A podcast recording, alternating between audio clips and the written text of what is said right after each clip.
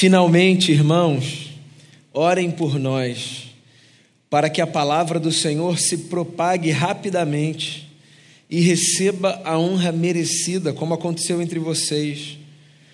Orem também para que sejamos libertos dos homens perversos e maus, pois a fé não é de todos, mas o Senhor é fiel. Ele os fortalecerá e os guardará do maligno. Confiamos no Senhor que vocês estão fazendo e continuarão a fazer as coisas que lhes ordenamos. O Senhor conduza o coração de vocês ao amor de Deus e à perseverança de Cristo. Palavras do apóstolo Paulo, nosso irmão na fé. Um pedido de oração. Todo mundo tem pedido de oração. Todo mundo já fez um pedido de oração. E eu imagino que todo mundo que esteja nesse lugar da fé já deve ter recebido um pedido de oração. Eu, vez ou outra, sou abordado por pessoas que não necessariamente são próximas, mas que sabem que eu sou de igreja, que eu sou pastor, e que dizem assim: Ô oh, pastor, faz uma oração lá para mim, para meu filho, para minha filha, para minha mulher. Ora pela nossa casa, ora pelo trabalho. Uma vez no condomínio, eu já contei isso para vocês aqui, um camarada que trabalhava numa das casas, soube por alguém que eu era pastor, e disse assim: Ei, pastor, gritando do outro lado da rua, chega aqui, ora por mim aí. E eu, presteriano, sem saber se eu dizia, tá bom, vou orar de casa, quietinho no meu quarto. É claro que eu me aproximei dele e ele já fez assim, abriu as mãos. Ele queria receber uma oração naquele momento, eu entendi. E ali na rua, eu orei com ele, como bom presteriano, baixinho, Senhor, em nome de Jesus, abençoa. Ei, pastor, faz uma oração aí por mim. Todo mundo tem um pedido de oração para fazer. Que a gente sabe, seja a gente gente religiosa ou não, que uma das coisas mais preciosas que a gente pode experimentar é a dádiva de levarmos uns aos outros a Deus no nosso coração. Essa é uma das maiores dádivas da vida. Podermos nos encontrar nesse lugar chamado oração. A oração é um lugar onde a gente se encontra. É essa experiência mística de estarmos juntos diante de Deus, ainda que distantes física e geograficamente. Então, quer seja você uma pessoa religiosa ou não, quer conheça você esse vocabulário que crente costuma usar ou não, eu acho que você sabe do que eu falo quando eu falo sobre a importância de pedirmos oração. E por que eu estou fazendo esse preâmbulo? Porque aqui o que a gente tem é um pedido de oração de um sujeito que tem uma envergadura na fé, que é o apóstolo Paulo, que às vezes a gente inclusive imagina que gente dessa envergadura não precisa de oração, né? Pois é, todo mundo precisa de oração. Paulo está aqui escrevendo uma carta, e parte da carta ele instrui, ele oferece o conhecimento que ele tem, ele ensina a doutrina, ele aconselha o povo, mas parte da carta ele abre o coração e ele faz aquela comunidade um pedido para que aquela comunidade ore por si.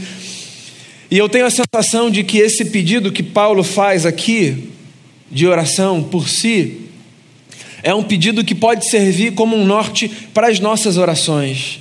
Eu acho que essa oração pode ser um modelo para as nossas orações, porque eu acho que aqui Paulo elenca experiências que nos dizem comum a todos e que servem como como experiências orientadoras para a nossa vida. Por exemplo, ele começa o texto dizendo assim: Irmãos, finalmente, orem pela gente e orem pelo seguinte, para que a palavra do Senhor se propague rapidamente e receba a honra merecida, como aconteceu entre vocês. Ele pede para que a palavra avance, e eu acho isso muito bacana. E acho, inclusive, que tem duas formas, pelo menos, pelas quais a gente pode pensar no avanço da palavra. No caso de Paulo, literalmente, no primeiro século dessa era, Paulo, como uma espécie de embaixador da mensagem de Jesus, o que ele queria era que a palavra que originalmente estava naquele pedaço da Palestina se expandisse por todo o Império Romano.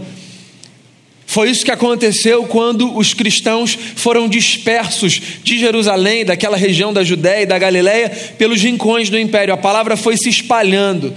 E aí, Paulo, como um mensageiro, como um apóstolo, como um sujeito enviado por Jesus para difundir o evangelho, ele está pedindo oração para que os apóstolos e todos os discípulos conseguissem chegar cada vez mais longe com a palavra.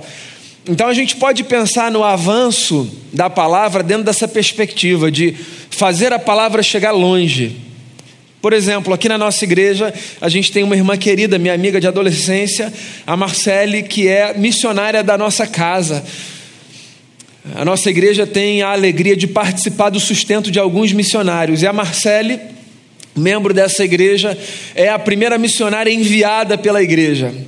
A Marcele está em Brasília, se preparando numa agência missionária para servir em algum lugar nesse mundo. E deixa eu já, inclusive, fazer uma propaganda aqui. A nossa próxima edição do Bazar Popular, que acontece rotineiramente na nossa igreja, vai se engajar para levantar recursos para que a Marcele faça uma viagem com uma equipe de missionários à Albânia, um país muito carente da mensagem do Evangelho. E eu queria que você orasse por isso, pela viagem da Marcele, queria que você se engajasse nisso, em oração e como você pudesse se engajar, porque é muito bom ver a palavra se espalhando, avançando, é muito bom a gente ver o Evangelho sendo levado para rincões onde ele não chegou com a mesma profusão que ele chegou aqui, por exemplo. A palavra avança quando ela vai para longe. Mas existe uma outra perspectiva pela qual a gente pode encarar o avanço da palavra que não é o avanço para longe, é o avanço para o fundo. E aí eu me refiro ao fundo do nosso ser e ao fundo da nossa alma. Pois é, às vezes a gente se engaja demais para que a palavra chegue longe, mas a gente se importa de menos se a palavra foi para fundo, lá para dentro. E eu acho que quando Paulo, o apóstolo, ora aqui dizendo, orem pelo avanço da palavra, ele trata essa experiência de uma forma que dá para a gente pensar nesse avanço é, bidirecional, sabe? Eu acho que a gente pode se engajar e orar para que Deus faça o Evangelho chegar por todos os cantos do mundo. Mas eu acho que a gente também pode orar, e talvez essa oração seja muito mais desafiadora do que a primeira é muito mais fácil a gente, a gente se engajar financeiramente ou de alguma forma em causas para que o evangelho chegue longe. Inclusive, às vezes é fácil a gente aliviar a nossa consciência dizendo assim: ah, já estou ajudando o evangelho a ir lá para longe, e se esquecer de que há uma outra distância que o evangelho precisa ganhar, que é essa distância que tem a ver com a profundidade das raízes que vão, que vão se aprofundando nas entranhas do nosso ser. E eu acho que essa é uma oração que a gente pode fazer um pelo outro que a palavra avance dentro da gente, que a palavra crie raízes na gente, que ela não seja superficial da nossa vida, que nós não sejamos desse tipo de gente que vive o evangelho muito preocupado com o que acontece lá longe, mas pouco engajado em fazer com que haja profundidade, densidade, firmeza. Coisas que só acontecem quando a gente passa pela experiência que o salmista no Salmo 1 descreveu da jornada do justo, que é como uma árvore plantada junto ao ribeiro de águas, cujas folhas não murcham. Por quê? Porque tem raízes profundas. Que a palavra faça esse caminho na nossa vida, que a palavra seja muito mais do que uma experiência auditiva que provoca arrepio no nosso braço, que a palavra seja muito mais do que uma espécie de mantra que a gente repete que a palavra seja muito mais do que um certo vocabulário que a gente aprende. É muito fácil a gente se acostumar com uma espécie de mantra, com uma espécie de vocabulário, a gente se habituar com dizer a coisa certa na hora certa, repetir o versículo-chave importante para cada momento da vida, oferecer palavras que são muito clichê, mas que não necessariamente vêm para as entranhas do nosso ser, porque o negócio é permitir que a palavra avance para o lado de dentro. Eu acho que essa é uma oração que a gente precisa fazer. Deus, que a tua palavra avance lá para dentro e que ela não encontre barreiras, que ela vá cada vez mais fundo na minha alma e que ela faça de mim, então, um homem profundamente transformado, não por esse encontro superficial com a letra da lei, mas com essa experiência visceral com a palavra viva que é Jesus Cristo, que a palavra avance. Acho que a gente pode orar por isso, certo? Aí ele avança aqui no texto e ele faz mais um pedido que tem a ver, curiosamente, com o que o Bira estava falando aqui na hora do louvor. Paulo diz assim: Eu peço também, irmãos, que vocês orem para que nós sejamos libertos dos homens perversos e maus, porque a fé não é de todos, mas Deus é fiel e Ele fortalecerá vocês e Ele guardará vocês do maligno. Eu estava ouvindo o Bira dar o testemunho dele aqui entre as canções do louvor e eu estava percebendo como esse anseio dele é um anseio que encontra ressonância dentro de mim e eu imagino que dentro de você também. Não apenas pela nossa própria vida, a gente pede que Deus nos guarde do mal, do maligno, não apenas porque nós queremos preservar a nossa vida. Esse negócio ganha um outro vulto, inclusive, quando outras pessoas passam a fazer parte da nossa história. A gente pensa assim: eu até consigo sofrer algumas coisas, mas Deus não permita que nada aconteça às pessoas que eu amo, verdade ou mentira?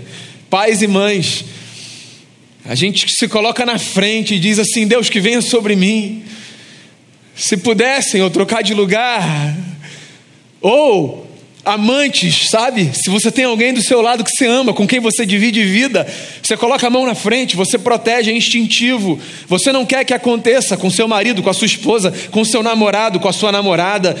Essa é uma experiência da amizade também. Nós protegemos os nossos amigos, nós sofremos pelos nossos amigos, nós não gostamos de que o mal se aproxime das pessoas que nos são queridas e caras. Por quê? Porque nós conhecemos a dor da maldade que assola. Conhecemos porque carregamos a maldade pelo lado de dentro e conhecemos porque, como Bira disse, a gente vive num mundo mal, mal. Então, se tem uma oração que a gente precisa fazer todos os dias, é Deus, guarda a gente do mal não porque eu acho que essa oração vai trazer para a gente uma espécie de capa mágica e vai impedir que coisas nos aconteçam. Até porque pedir para Deus guardar a gente do mal não tem a ver apenas com sermos preservados do mal que vem do lado de fora. Pedir a Deus para nos guardar do mal também tem a ver com desenvolvermos a consciência de que existe um mal que nos habita e do qual nós precisamos nos manter distantes. Então essa lembrança precisa permanecer viva dentro da gente, porque não existe apenas um mal que me cerca, existe um mal que me habita. Porque eu, como você, nós não somos essas pessoas perfeitas que se protegem do mal apenas se afastando de coisa aqui ou acolá. Nós somos essa gente que se distancia do mal fazendo o que Jesus de Nazaré disse aos seus discípulos no Getsemane, vigiando e orando. Porque o espírito pode estar pronto, mas a carne é fraca, ou seja, há um conflito interno que a gente vive. Inclusive na oração que Jesus nos ensinou a fazer, ele pede exatamente isso, né?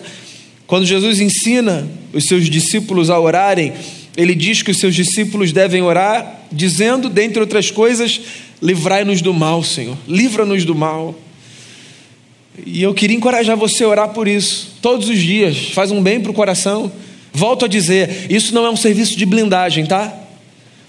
Você não ir depois numa espécie de saque celeste para falar, Senhor, eu fiz a oração, o que aconteceu? Olha só aí, ó.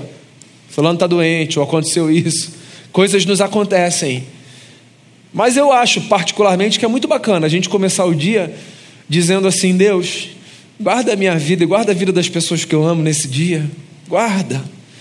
A gente precisa acreditar nessa força que há no nosso discurso. E eu não estou aqui me referindo a uma força mágica. Eu queria só chamar sua atenção para o fato de que, de alguma forma, o mundo se constrói e se desconstrói com as palavras que nós utilizamos. É verdade isso.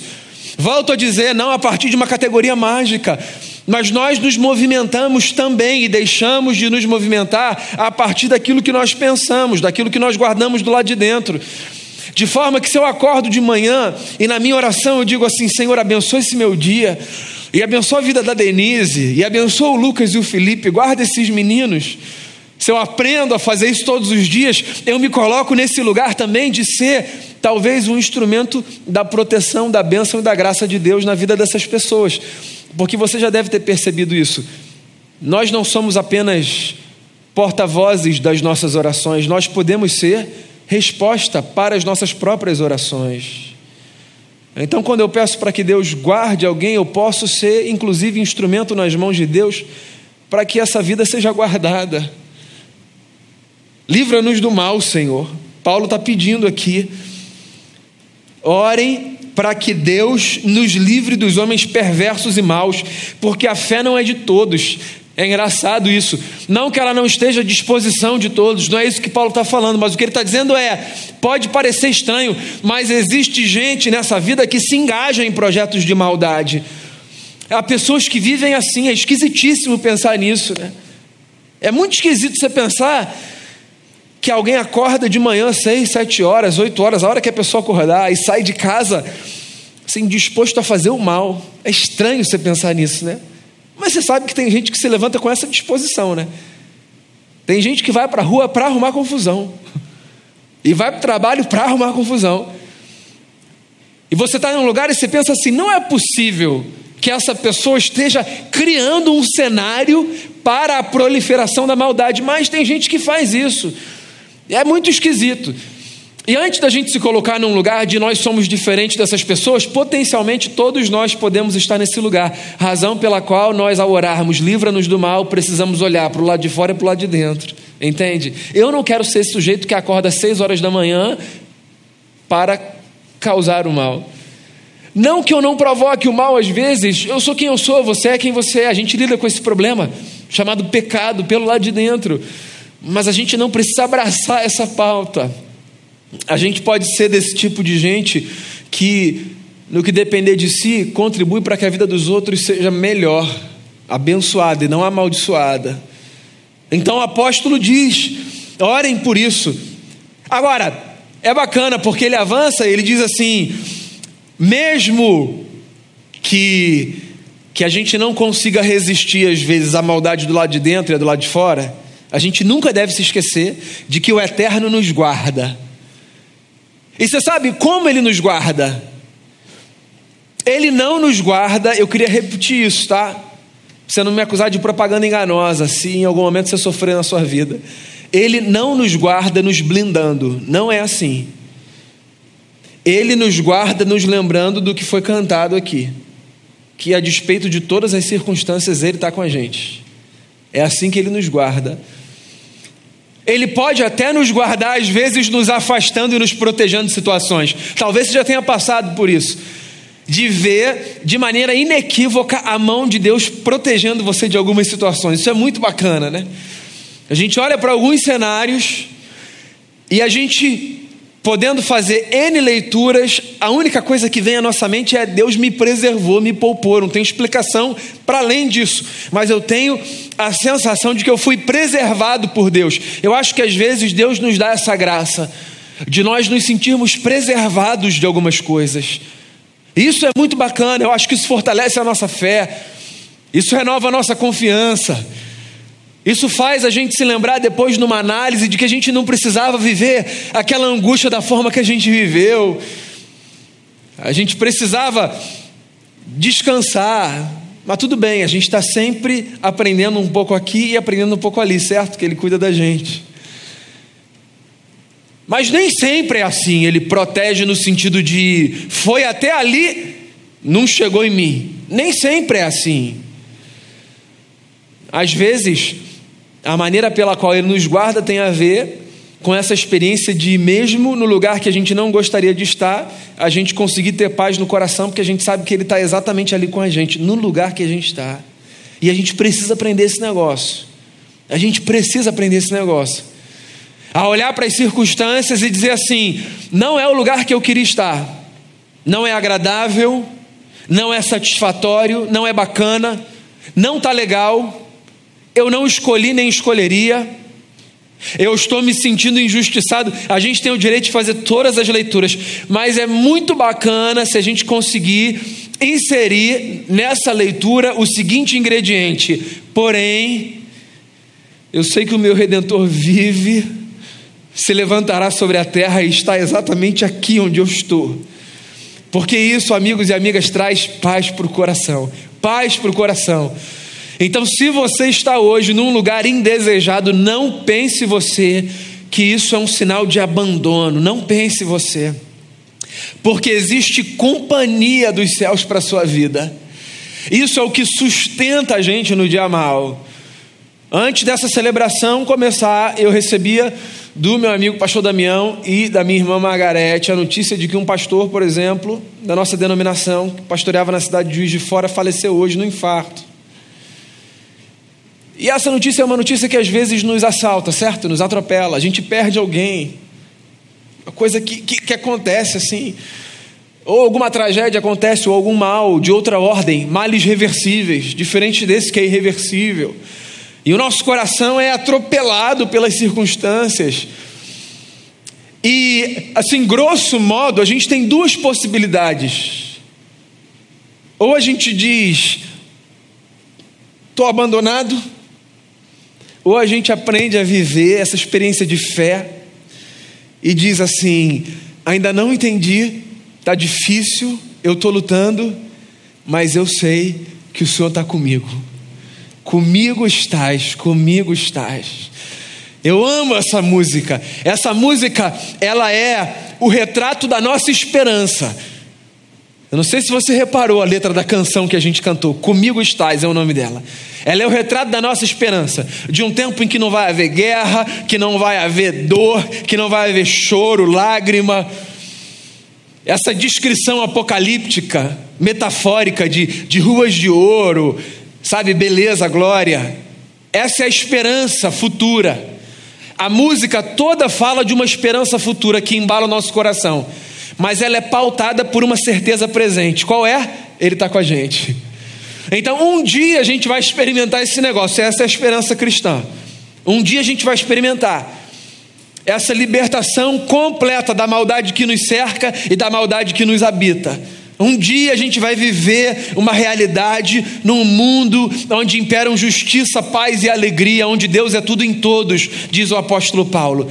Esse dia vai chegar, essa é a esperança cristã. Cristãos se propõem para o mundo assim: Cristãos se propõem para o mundo acreditando que esse dia vai chegar, e isso movimenta a gente.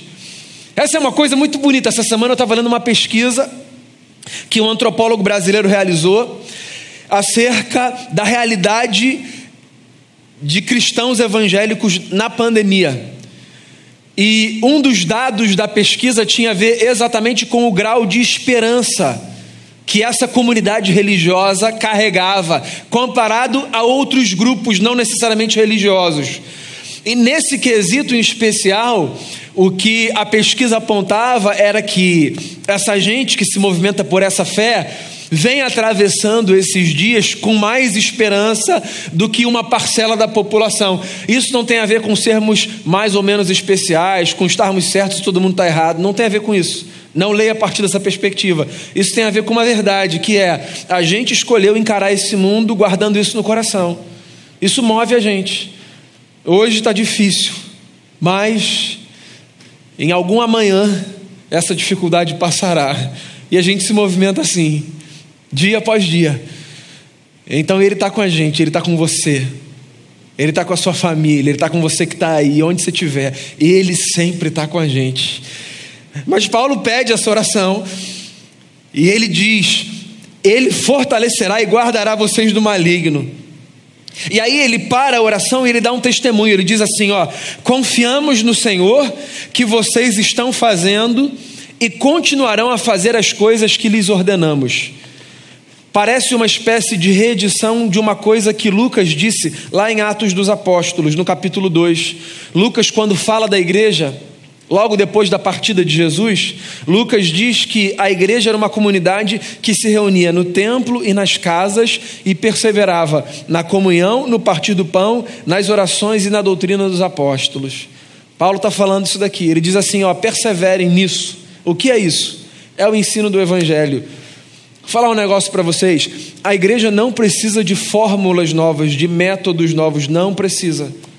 Não precisa, nós não precisamos criar mecanismos, estratégias, nós não precisamos disso. Não é a cor da parede, se é laranja, preta, branca, amarela, não é isso. Não é o repertório, se é um repertório mais clássico, antigo, mais contemporâneo, não é se a luz é branca ou se a luz pisca, não é se a gente tem uma estratégia evangelística Y ou X, não é isso. O que sustenta a igreja há dois mil anos é a sua capacidade de se manter fiel ao ensino dos apóstolos. Que, se você me perguntar, se resume a ame a Deus sobre todas as coisas e o seu próximo como a si mesmo. É isso. Esse é o feijão com arroz da igreja. E é disso que a gente precisa. Isso é o que vai levar a gente adiante. Isso é o que vai fazer com que a gente seja parte desse movimento que há dois mil anos, espalhado pela terra, tem perpetuado a mensagem de Jesus. Oração, leitura da Bíblia, vida com Deus, vida em comunhão e disposição para servir as pessoas. Você não precisa de uma oração forte com imposição de mãos. Você não precisa ter o dom X, Y ou Z. Não precisa. Você não precisa de uma revelação especial dos céus. Não que essas coisas não possam acontecer, tudo isso pode acontecer, tá? Você pode ter o dom que você quer, alguém pode colocar a mão na sua cabeça e dar uma revelação para você. Eu acredito que tudo isso pode acontecer, mas o que sustenta a gente é o feijão com arroz. É Bíblia no coração, é palavra crescendo para dentro, ganhando profundidade, é vida de oração, que não é cronometrar quantas horas por dia você ora, é ter a consciência de que existe um lugar no qual a gente se encontra com Deus, um lugar místico, no qual a gente se encontra com Deus e com a comunidade da fé. A oração é o nosso lugar de encontro, nós juntos diante de Deus. Mesmo que você não saiba, sempre que eu oro por você, eu me encontro com você nesse lugar chamado oração. E mesmo que eu não saiba, sempre que você ora por mim, você se encontra comigo nesse lugar chamado oração. Não porque nós fomos transportados para lá, mas porque Deus, naquele lugar, naquele espaço, naquela realidade, naquela experiência, uniu a voz que a ele se oferecia e o nome que a ele era apresentado, e abençoou a vida de quem orava e daquele ou daquela por quem se orava. E é isso. Oração, vida na palavra, comunhão e disposição para servir. Ele diz: Eu confio no Senhor que vocês continuam a fazer isso. E aí ele pede, por fim, que o Senhor conduza o coração de vocês ao amor de Deus e à perseverança de Cristo. Sabe qual é o nosso desafio, amigos e amigas, na fé? O nosso desafio não é a gente bater meta espiritual. O nosso desafio não é a gente orar hoje mais do que a gente orou ontem e amanhã mais do que a gente orou hoje. O nosso desafio não é ler a Bíblia cinco vezes por ano, o nosso desafio não é servir em três ministérios na igreja e carregar a bandeja por todos os lados. O nosso desafio é perseverar em Cristo Jesus. É todos os dias acordar em Cristo e dormir em Cristo. Hoje e amanhã também. E depois de amanhã também. E depois de depois de amanhã também. E quando viver a fé for fácil, meu desafio naquele dia vai ser viver a fé. Mas quando viver a fé for difícil, meu desafio naquele dia vai ser viver a fé.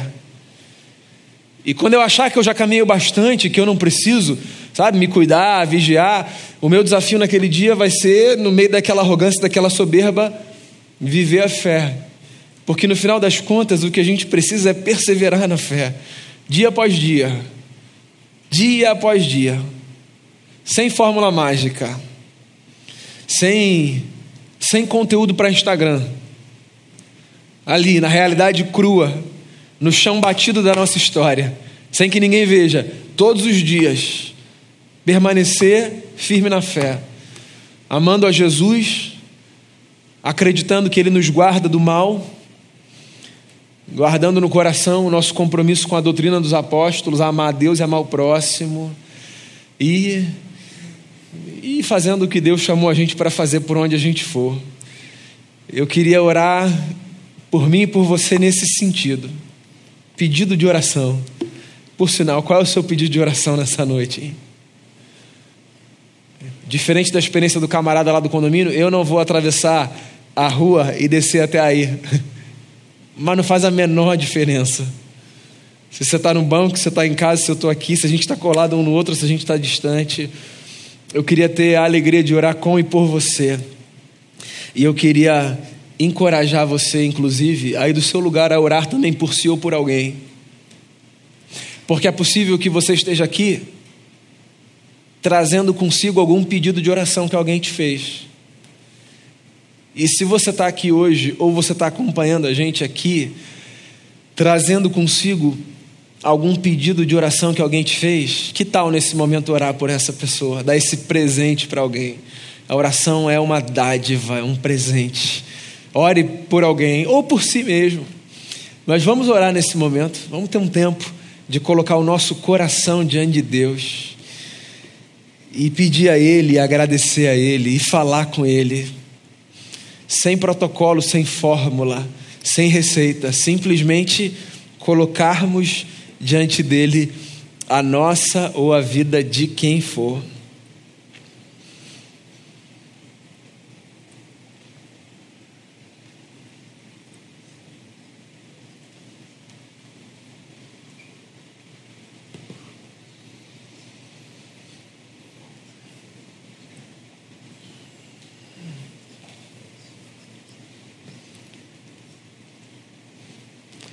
Pai, nesse dia que já está quase chegando ao fim, a gente se aproxima do Senhor nesse lugar místico chamado oração. E a gente se aproxima também um do outro, como comunidade de fé. Porque se tem uma coisa que o ajuntamento nos lembra, é que nós não caminhamos sozinhos. Tem muita gente no prédio do nosso lado. E tem muita gente nas casas acompanhando a gente virtualmente. Obrigado pela tecnologia, Deus. E tem muita gente que nem sabe que nesse momento a gente está se aproximando de Ti em oração e trazendo essas pessoas junto com a gente. Eu queria orar pela gente e pedir que a Tua palavra avance. Queria orar por esse trabalho bonito que é o trabalho dos missionários e das missionárias que percorrem distâncias geográficas para fazerem o teu evangelho chegar em lugares onde ele não chegou ainda, ou onde ele pouco foi difundido. Eu queria orar pela vida da Marcele, minha irmã, minha amiga, pedir que o Senhor continue a abençoá-la, preparando, Senhor, para essa tarefa bonita. Como diz o profeta, formosos são os pés dos que anunciam as boas novas. Abençoe a Marcele no seu preparo. Abençoe todos os missionários que nós temos tido a alegria de participar da vida do ministério, do sustento. Abençoe essa gente que vai para longe ou que percorre às vezes distâncias curtas para levar um evangelho encarnado em lugares onde a palavra já foi anunciada, onde Jesus já foi proclamado, mas onde as circunstâncias impedem Jesus de ser visto no chão da vida. Obrigado por essa gente que aqui perto está percorrendo distâncias sofridas para encarnar o Evangelho. Muito obrigado. Agora que a palavra avance também para dentro da gente e percorra todos os caminhos necessários. Que ela, que ela crie raízes dentro da gente, que ela vá lá no fundo da nossa alma, livra a gente da tragédia de sermos espectadores da religião, livra a gente dessa tragédia, de estarmos ambientados no texto, de conhecermos o que o livro diz, sem experimentarmos no fundo do ser a mudança que a palavra que é Jesus pode provocar dentro da gente. Livra a gente dessa tragédia. Então, que a palavra crie raízes dentro da gente. E eu oro, Deus, em nome de Jesus, guarda a gente do mal, guarda quem a gente ama do mal do mal que nos habita e do mal que nos cerca. Livra a gente da perversidade, da maldade. Livra a gente, guarda, seja o nosso companheiro.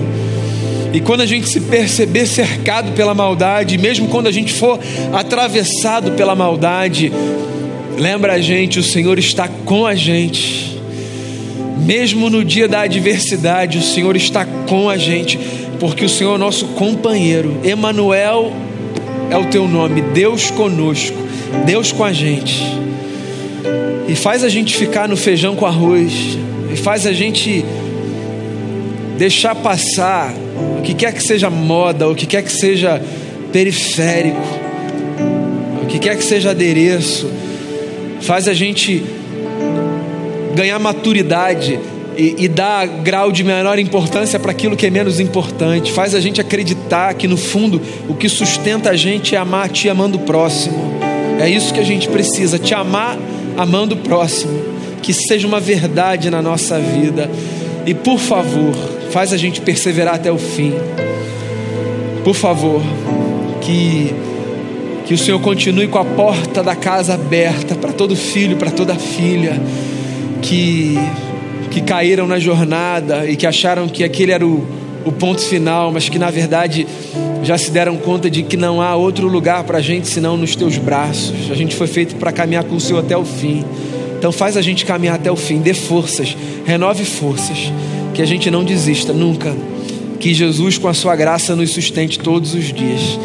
Obrigado pela tua grandeza, porque sendo grande e nos ajudando contra o inimigo, o Senhor se fez caber no nosso coração. Obrigado. Eu oro assim, te dando graças por tudo, em nome de Jesus, o nosso Senhor. Amém. Vamos ficar de pé e vamos cantar essa última oração.